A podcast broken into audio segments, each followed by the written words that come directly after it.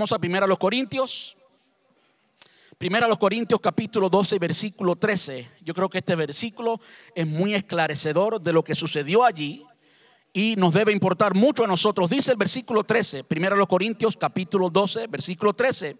Dice, porque por un solo espíritu fuimos todos bautizados en un cuerpo.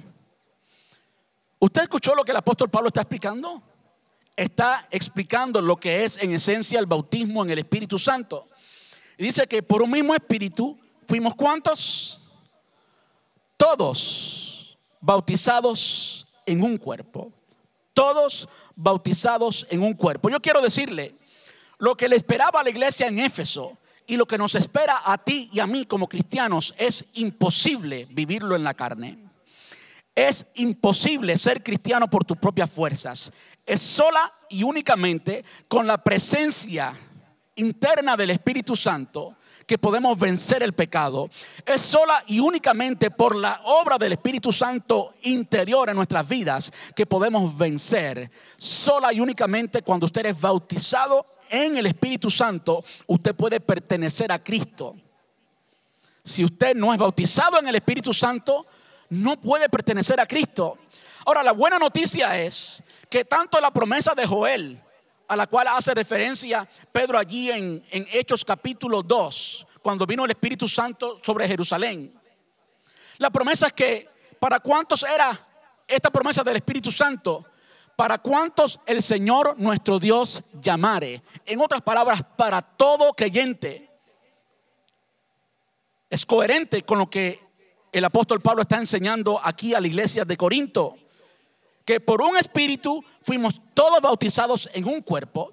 De repente cuando el Espíritu Santo viene a ti y eres bautizado con el Espíritu Santo, la palabra bautizado pues enseguida identificamos nosotros hoy pues con que alguien sea sumergido en agua.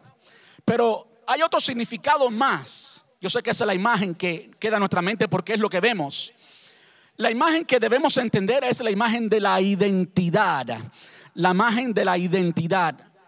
Cuando alguien se bautiza, está diciéndole al mundo entero que se identifica con Cristo. Que ahora él ha decidido, él o ella ha decidido seguir a Cristo. Bueno, esa identidad, ese sello, quien la pone ahí es el Espíritu Santo. Es el Espíritu Santo quien afirma que nosotros somos hijos de Dios. es el Espíritu Santo quien hace esa transacción. Es el Espíritu Santo quien ejecuta ejecuta esos derechos de nosotros como hijos y entonces llega a ser una experiencia real, no solamente de conocimiento, sino llega a ser una experiencia real. Es cuando conocemos a Jesús. Una cosa es conocer de Jesús y otra cosa es conocer a Jesús. Y a través de quien único podemos conocer a Jesús en una manera experimental es a través del Espíritu Santo. Ahora el apóstol Pablo decía que todos fuimos bautizados en un cuerpo y ese cuerpo es el cuerpo de Cristo, es la iglesia.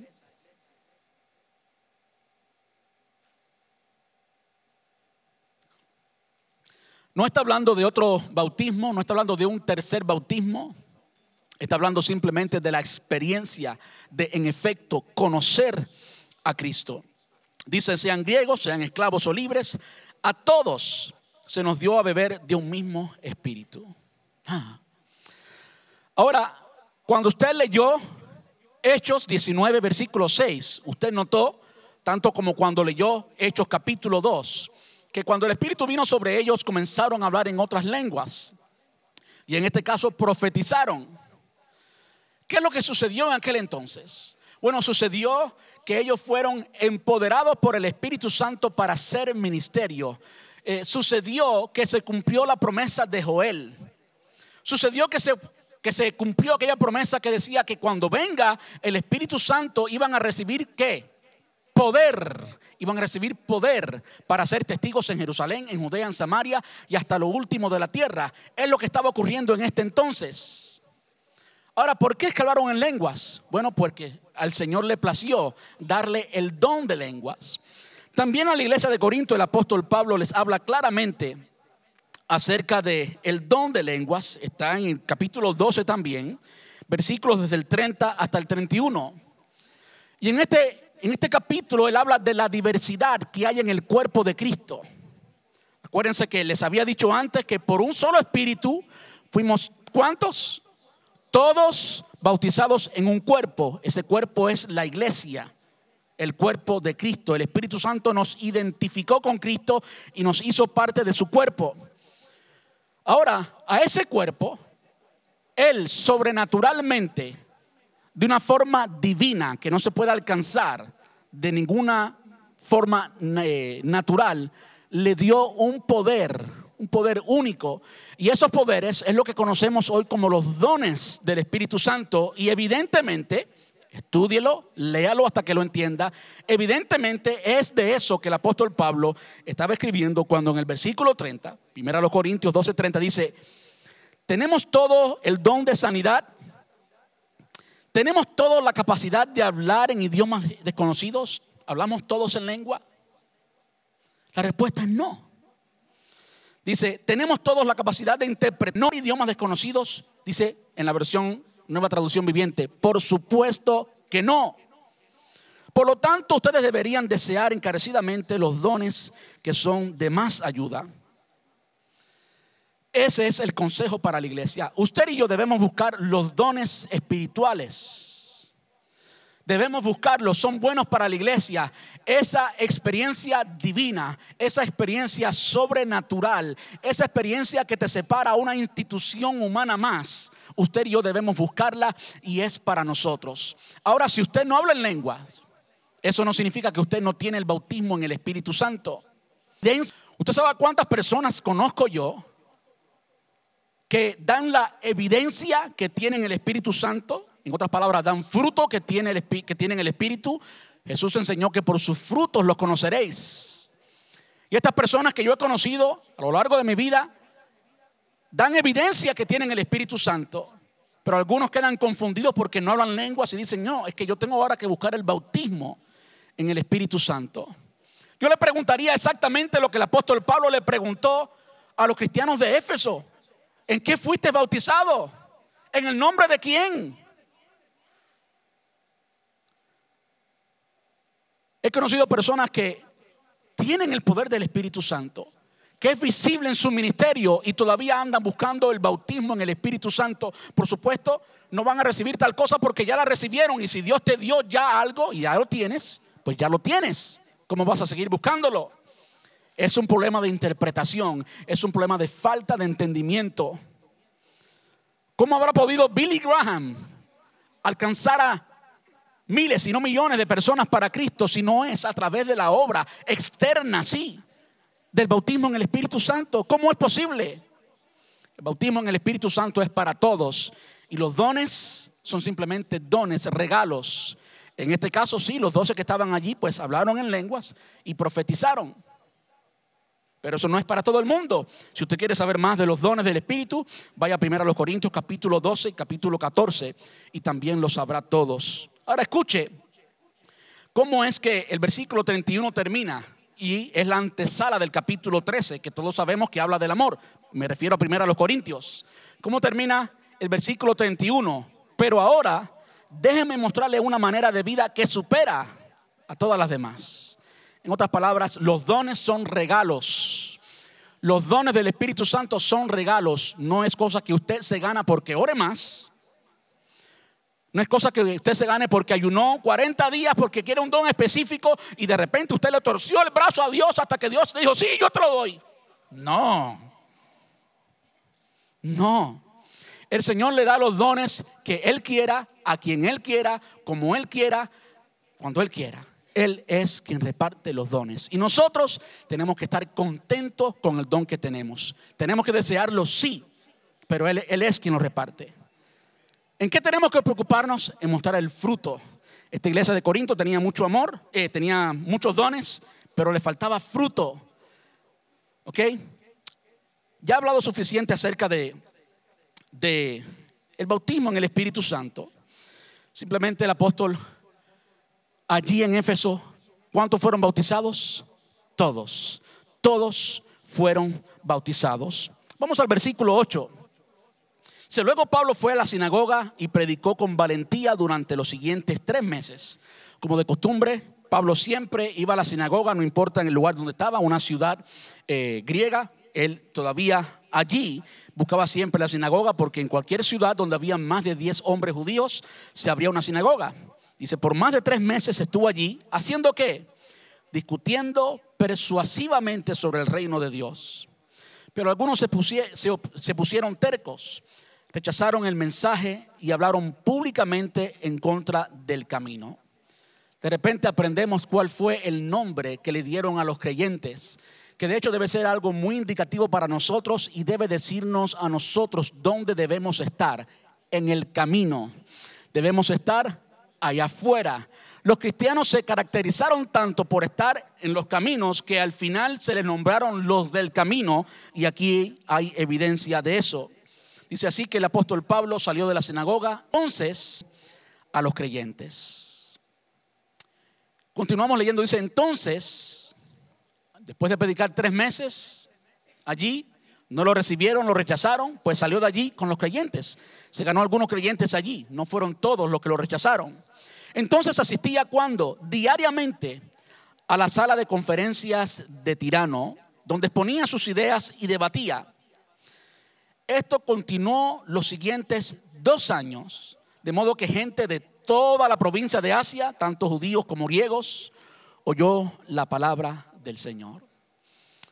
Algo interesante que ocurrió en, esta escuela. Tirano, de hecho, eh, entendemos que Tirano era, el, era el apodo de esta persona, pero fue tan conocido por este apodo que por el nombre muchos no le conocían, le conocían por tirano, que el apodo pues indica mucho quizás del carácter de la persona. Era un Fidel Castro en Turquía muchos años atrás, era un tirano el hombre pero al mismo tiempo era quizás un buen maestro. Tanto así que su escuela era conocida en todo Éfeso. ¿Qué pasaba? Que parece que allí en Éfeso, en la actual Turquía, eh, practicaban lo que se practica en España y en muchos lugares latinos, practicaban la siesta. Quizás por las condiciones del clima y otras condiciones, pues los habitantes de Éfeso trabajaban en la mañana tomaban un descanso de por lo menos cuatro horas y después continuaban trabajando. Lo que entendemos por la historia es que en esas cuatro horas el apóstol Pablo, recuerden que ya había salido de la sinagoga, ya no tenía un lugar donde reunir a los creyentes, que aprendió el apóstol Pablo. Esta escuela está ya equipada como una escuela, de repente se abre y se abre por cuatro horas. Esas cuatro horas el apóstol Pablo las usó por todos dos años. Y esta fue la manera en la que el apóstol Pablo entrenó a líderes, entrenó a creyentes, a cristianos. Y esos cristianos fueron los que fundaron las iglesias del Asia Menor, las iglesias que rodeaban a Éfeso, aquellas que están en el capítulo 2 y 3 del libro de Apocalipsis la iglesia de Pérgamo, la iglesia de Esmirna, la iglesia de Filadelfia, de la Odisea, todas estas iglesias que están allí en el capítulo 2 y 3 del libro de eh, Apocalipsis algo interesante, usted sabe que el apóstol Pablo escribió la carta a los Corintios cuando estaba en Éfeso. Y usted va al capítulo 16 de Primera a los Corintios y va a ver que el, apóstol Pablo le estaba compartiendo a ellos, mientras estaba en Éfeso, mientras ocurría esto, el apóstol les escribía de una gran puerta que Dios había abierto. Y entendemos que esa gran puerta que Dios le había abierto era precisamente la puerta de la escuela de Tirano una oportunidad para enseñar. El apóstol siempre estaba buscando una oportunidad para enseñar. Dice el versículo 11. Dios le dio a Pablo el poder para realizar milagros excepcionales. Cuando ponían sobre los enfermos pañuelos o delantales que apenas habían tocado la piel de Pablo, quedaban sanos de sus enfermedades, de sus enfermedades y los espíritus malignos salían de ellos. Algo importante que sucede cuando estos doce hombres que reciben el bautismo en el Espíritu Santo y de repente reciben poder, entendemos que el apóstol los estaba equipando, estaba equipando a la iglesia de Éfeso para la obra espiritual que iba a hacer. La región de Éfeso, la ciudad de Éfeso, Era una ciudad muy conocida por la idolatría, muy conocida por lo que hoy nosotros eh, conocemos como la santería. La ciudad de Éfeso era muy parecida a Cuba, muy parecida a Puerto Rico. En ese sentido, había mucha santería, había muchos demonios dominando la ciudad, había muchos demonios que querían dominar toda la región. Eh, por lo tanto, allí en Éfeso se practicaba el exorcismo. Había muchos judíos, no sé cómo. De la misma manera que hay muchos exorcistas que no son cristianos, por lo tanto no tienen el Espíritu Santo y practicaban el exorcismo echar fuera demonios. Esto me hace pensar cuando los de los judíos y fariseos le dijeron a Jesús que él era un endemoniado eh, samaritano y que él echaba los demonios fuera por Bersebú. ¿Se acuerdan de esa experiencia? Esa experiencia es algo que se repetía. Había muchos judíos que practicaban el exorcismo y evidentemente ellos lo hacían en el nombre de Belcebú porque no hay otro nombre por el cual pudieran eh, eh, ser echados fuera los demonios. Parece que había una jerarquía de demonios en la que un, hechicero echaba fuera los demonios de otro lugar y pues lo obedecían. Y mucha gente era confundida. Escuche esto, porque hoy en el presente hay mucha gente confundida, aún en nuestra ciudad. Yo tengo muchos contactos en la radio, muchos contactos también de personas que hacen publicidad y una de las cosas que me han dicho a mí es que aún muchas estaciones de radio tienen mucha publicidad de santeros porque pagan. Y si pagan significa que hay un mercado para eso. Y si hay un mercado para eso, quiere decir que hay mucha gente confundida. Hay mucha gente confundida en nuestra región, en la región de Tampa. De modo que usted y yo debiéramos ser llenos del Espíritu Santo, tú y yo debiéramos ser más sensibles al Espíritu Santo y pudiéramos abrir nuestros ojos para ver la necesidad que hay en nuestra área, que hay en nuestra región e ir y atacar, así como Pablo estaba haciendo con los cristianos de Éfeso. ¿Qué sucedió entonces? Pues Dios le dio a Pablo el poder para realizar milagros excepcionales.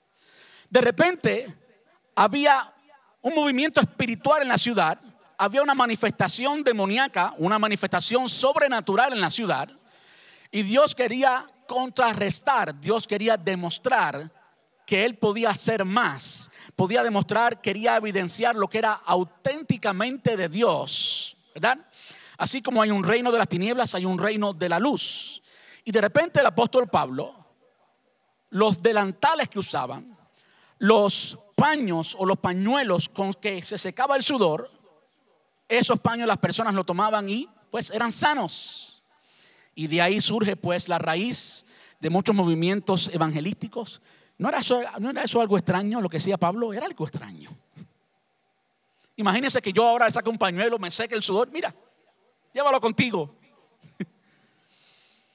Algo yo puedo entender de todo esto y es que el Señor está buscando, como dijo el Señor Jesús, Él está buscando y salvando lo que está perdido. Y cuando Él está buscando y salvando lo que está perdido, Él usa cualquier método para alcanzar a, los, a, las personas. Cualquier método. hay muchas personas que en años atrás copiaron esta estrategia de Pablo, pero no, eran tan bíblicos. Ellos no le, no le enviaban pañuelos llenos de sudor. Algunos ponían las manos en el pañuelo y dibujaban la mano como para que tú supieras que pusieron la mano sobre el pañuelo. Y si usted daba una ofrenda, ahí estaba la diferencia. Si usted daba una ofrenda y si usted sellaba un pacto con esa semilla y un arroz con mango por ir para allá que no viene de parte de Dios, entonces usted recibía el pañuelo y usted era sano. Lo interesante es que algunos testifican que recibieron sanidad a través de eso y a mí no me, no me sorprende porque Dios usa literalmente cualquier cosa para alcanzar a alguien en necesidad y alcanzar el corazón de esa persona. No importa los métodos. El Señor usó un burro una vez y si puede usar un burro, puede usar a un burro con dos pies humano para alcanzar a las personas. Pero no queremos ser ese burro, ¿verdad que sí? De modo que esto fue como el apóstol Pablo llegó a alcanzar a la ciudad de Éfeso. Dice el versículo 13, un grupo de judíos viajaba de ciudad en ciudad expulsando espíritus malignos. trataban de usar el nombre del Señor Jesús en sus conjuros y decían, escuche bien por favor, te ordeno en el nombre de Jesús, de quien predica Pablo, que salgas. Hmm. Usted se da cuenta ahí que estos no conocían al Señor, porque decían el Jesús que predica Pablo, no el Jesús de ellos. Esta gente muy importante no tenía Jesús, no tenía una experiencia con el Señor, es diferente a nosotros aquellos que somos creyentes, aquellos que le pertenecemos a Cristo, sí tenemos una relación con Jesús, sí tenemos autoridad sobre esos espíritus malignos. Dice siete hijos, versículo 14, siete hijos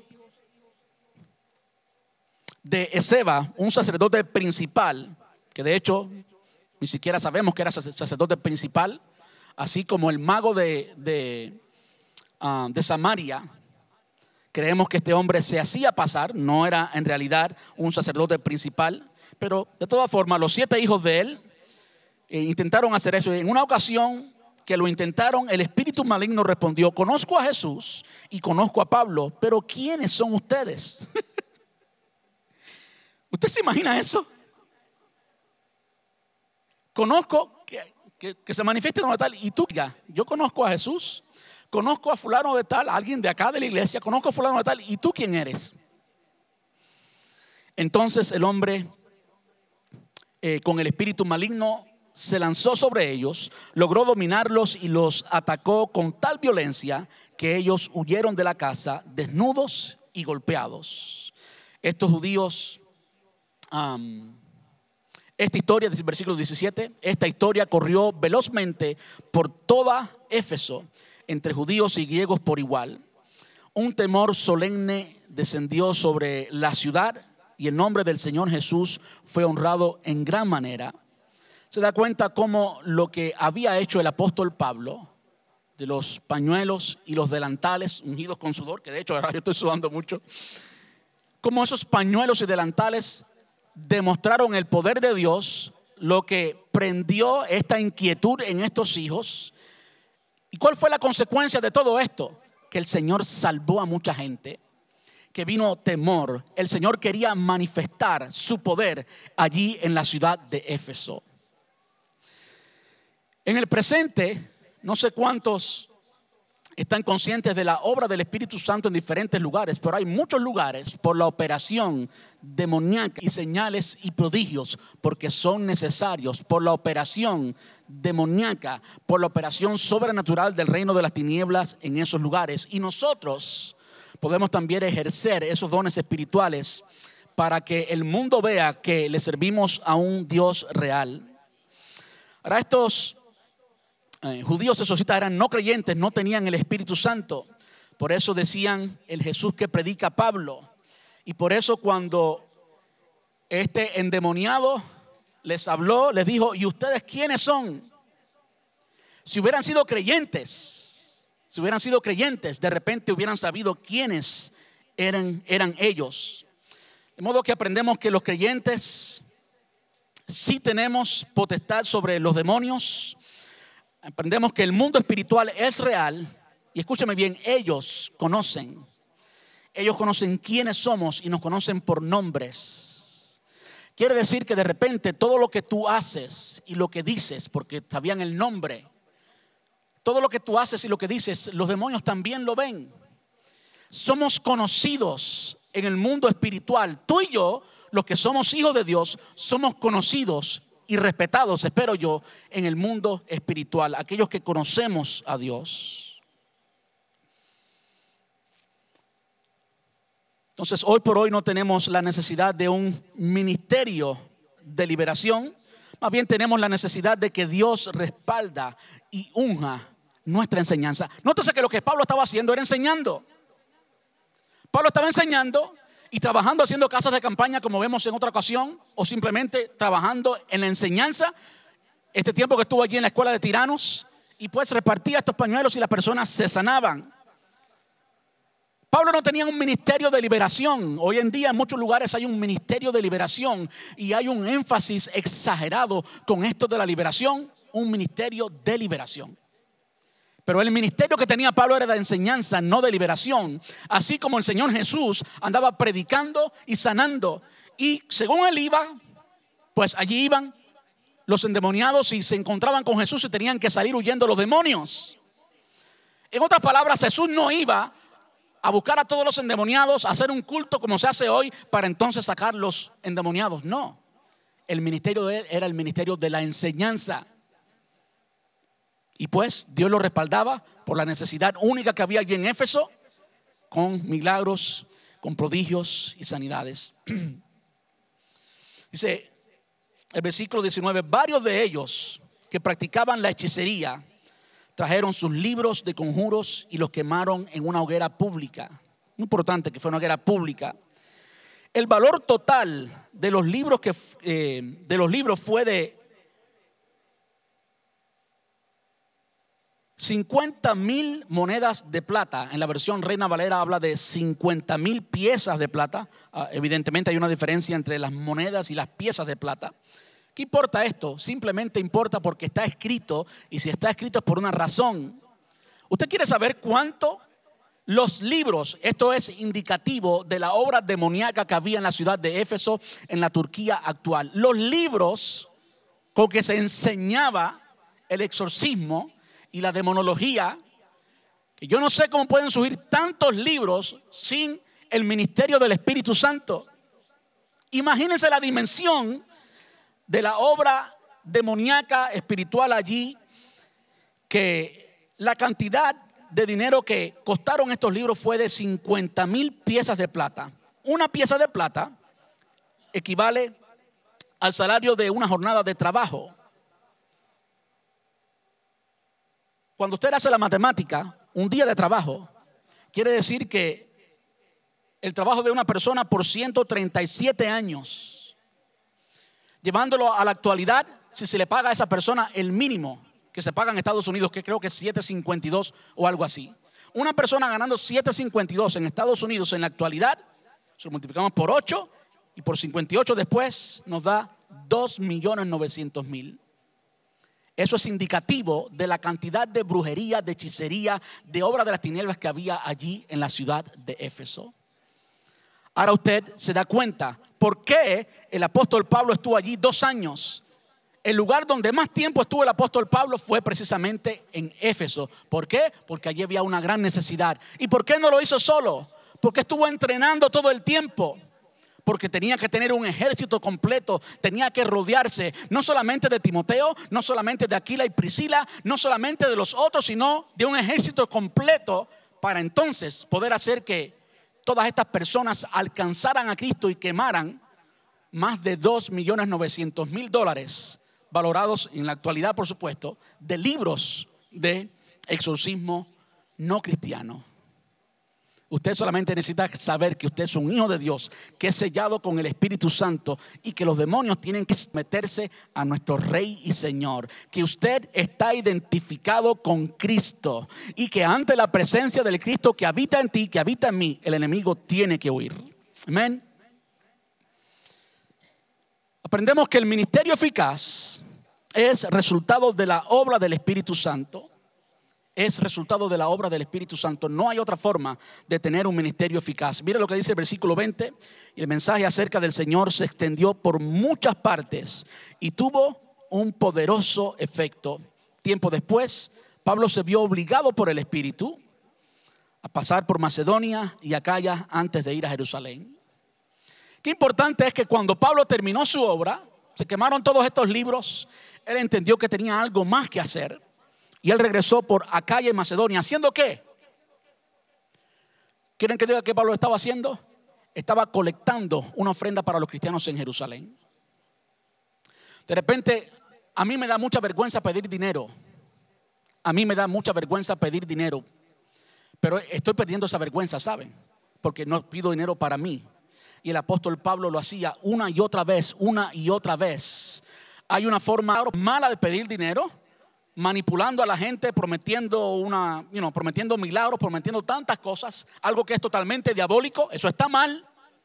Pero el apóstol Pablo repetidamente, repetidamente a las iglesias que le predicaba, cuando hubo la necesidad en Jerusalén, iba y colectaba ofrenda y pedía ofrenda. Por eso está, segundo a los Corintios capítulos 8 y 9, puramente pidiendo ofrenda para los cristianos en Jerusalén. Eso es de Dios, no es de charlatanes. Es de Dios, porque es nuestra responsabilidad la iglesia en general. Lo que termina, con lo que termina eh, el capítulo 19 es con una revuelta que se formó allí en, en Éfeso. Una revuelta que fue causada porque la gente, los demonios, cuando usted y yo causamos un impacto, ellos tienen que hacer algo. No se pueden quedar tranquilos. Quiera Dios que haya revueltas en la ciudad porque Iglesia Hispana de Brandon está haciendo una diferencia. Quiera Dios que en los que los periódicos de la ciudad se hable de lo que está haciendo una iglesia poderosa. Quiera Dios que el mundo entero, el mundo entero conozca lo que Dios está haciendo. Ese es nuestro trabajo. Sucedieron muchas cosas y mi nota hoy son siete páginas y voy por la tercera página, así que no se preocupen. Sucedieron muchas cosas allí en Jerusalén, en, en Éfeso, en la Turquía actual. Yo quiero terminar con lo siguiente un gran avivamiento. Timoteo fue el, el pastor allí en Éfeso. De modo que cuando miramos al ministerio de Éfeso, cuando miramos al ministerio de Turquía, está el libro de Éfesos, está el capítulo 19 del libro de los Hechos dedicado a eso, están las dos cartas que el apóstol Pablo escribió al pastor de Éfeso, a Timoteo, y también está Apocalipsis 2. Quiero leerles Apocalipsis 2 y con esto terminamos. ¿Qué fue lo que el Señor mucho tiempo después le dijo precisamente a esta iglesia de Éfeso, después de haberle dedicado tanto tiempo, tanta escritura, después de haber tanto avivamiento, después de quemar más o casi 3 millones de eh, libros valorados en 3 millones de dólares, después de hacer todo eso, de llegar a esa cima y alcanzar a toda la Asia menor para el Señor, Después de todo ese avivamiento, ¿qué sucedió? Dice el libro de los de Apocalipsis capítulo 2, versículo 1 o versículo 2, yo sé todo lo que haces. He visto tu arduo trabajo y tu paciencia con perseverancia. Sé que no toleras a la gente malvada. Has puesto a prueba las, pretensiones de esos que dicen ser apóstoles y no lo son ha descubierto que son mentirosos. Hmm. Son mentirosos. Has sufrido por mi nombre con paciencia y sin darte por vencido. Pero tengo una queja en tu contra. No me amas a mí, ni se aman entre ustedes como al principio, pero tengo contra ti que has perdido el primer amor. Mira hasta dónde has caído vuélvete a mí y haz las obras que hacías al principio. Si no, si no te arrepientes, vendré y quitaré tu, eh, tu candelabro de su lugar entre las iglesias. Pero tienes esto a tu favor, odias las obras malvadas de, de los nicolaitas, al igual que yo. ¿Por qué les menciono esto? Les menciono esto porque después de toda la obra poderosa que sucedió allí en Éfeso. De hecho, había una imagen por ahí de una diosa, Artemisa en, griego. Puedes ponerla si quieres. Artemisa en griego. Eh, eh, Diana para los romanos. El templo de esta diosa era el templo más grande que había en todo ese lugar. Y ellos creían que la habían, había caído del cielo. Y yo tenía un chiste preparado. Ya sé por qué la, la tiraron del cielo. Había mucho, mucha idolatría allí en Éfeso. Y de nuevo ya puedes quitar esa imagen que quizás... Después del gran avivamiento que hubo en Éfeso, en lo que hoy es Turquía, vemos cómo la iglesia había perdido el primer amor. Y yo mirando y estudiando el libro de los hechos, me pregunto, ¿cuántos de nosotros ha perdido el primer amor? ¿Cuántos de nosotros ha perdido el primer amor? ¿Saben, ¿Saben cuál es la condición actual de la iglesia de Éfeso? ¿Saben cuál es la condición actual de la iglesia en Turquía? Iglesia cristiana en Turquía. Cero. No hay ni una sola iglesia cristiana en Turquía. Ya no adoran a la diosa Diana. Ya no están preocupados por Demetrio, era un personaje allí que causó un problema grande, un platero que vendía, vendía estatuitas para la idolatría. Se habían olvidado de todo eso, se han olvidado de todo eso, pero allí ahora gobierna el islamismo, los musulmanes.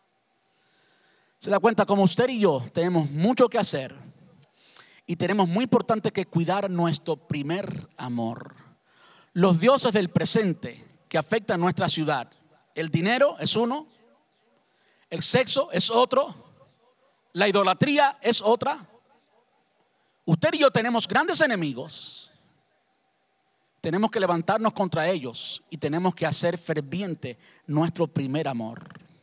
Así que si usted en un momento tenía un amor ferviente por la iglesia, si usted en un momento demostraba ese amor en su servicio a la iglesia, si de repente usted ya se le ha olvidado lo que es orar, ya se le ha olvidado lo que es amar a Dios, si usted se le ha olvidado lo que es el contacto con los hermanos y el amor genuino y sufrido por los hermanos, usted ha perdido su primer amor. Y quiera Dios que hoy podamos oír la palabra del Señor, podamos oír todo lo que Dios hizo en Éfeso, en la actual Turquía, y podamos decir, yo no quiero que eso suceda con mi nación. Yo no quiero que eso suceda con mi ciudad. Vamos a estar puestos en pie. Yo no quiero que eso suceda con mis hijos, es lo que estoy pensando. Yo no quiero que eso suceda con mis pequeñitos. Cuando miro la agenda LGTB, muy agresivos que vienen, muy agresivos. Miro la agenda musulmana, muy agresivos. Miro la agenda de la liberación de la sexualidad en nuestra, ciudad, muy agresiva. Miro las estaciones de radio, las estaciones de televisión hispana y veo cuántos anuncios hay que nos indican la obra de las tinieblas que hay en nuestra ciudad es fuerte. Usted y yo no tenemos tiempo para jugar a iglesia. Usted y yo no tenemos la posibilidad, no nos cabe, no nos queda tiempo, no tenemos la oportunidad, no podemos darnos el permiso de perder el primer amor. Usted y yo debemos amar a Dios fervientemente Debemos amar a los hermanos fervientemente. Debemos dejar atrás cualquier cosa que quiera apagar el amor de Dios en nuestras vidas. ¿Saben por qué? Porque hay muchas personas atadas. ¿Y saben qué? Dentro de esa influencia está el futuro de tus hijos y mis hijos. Yo no sé cuántos se preguntan, ¿qué será de, de nuestros hijos? Yo me pregunto eso todo el tiempo. Como está la enseñanza, como está el mundo, como está todo lo que hemos hablado, ¿qué será de nuestros hijos? Hoy es el día de levantarnos. Hoy es el día de no dejar que el primer amor se apague, se opaque. De modo que el Señor nos está haciendo un llamado. Él quiere, como lo hizo con el apóstol Pablo, que tenía que ir a Jerusalén, que tenía el sueño de ir a Roma. El libro de los Hechos es la historia de cómo el Evangelio llegó de Jerusalén a Roma. Así de sencillo. Y Pablo tenía muchas cosas que hacer, pero se detuvo allí tres años, tres años en total, porque había mucho que hacer. Y nosotros hoy tenemos mucho que hacer. Mientras nos planificamos lo que hemos de alcanzar como iglesia, tú y yo tenemos mucho que hacer y no podemos darnos la oportunidad a dejar que el amor se enfríe. Permíteme orar. Ya terminamos.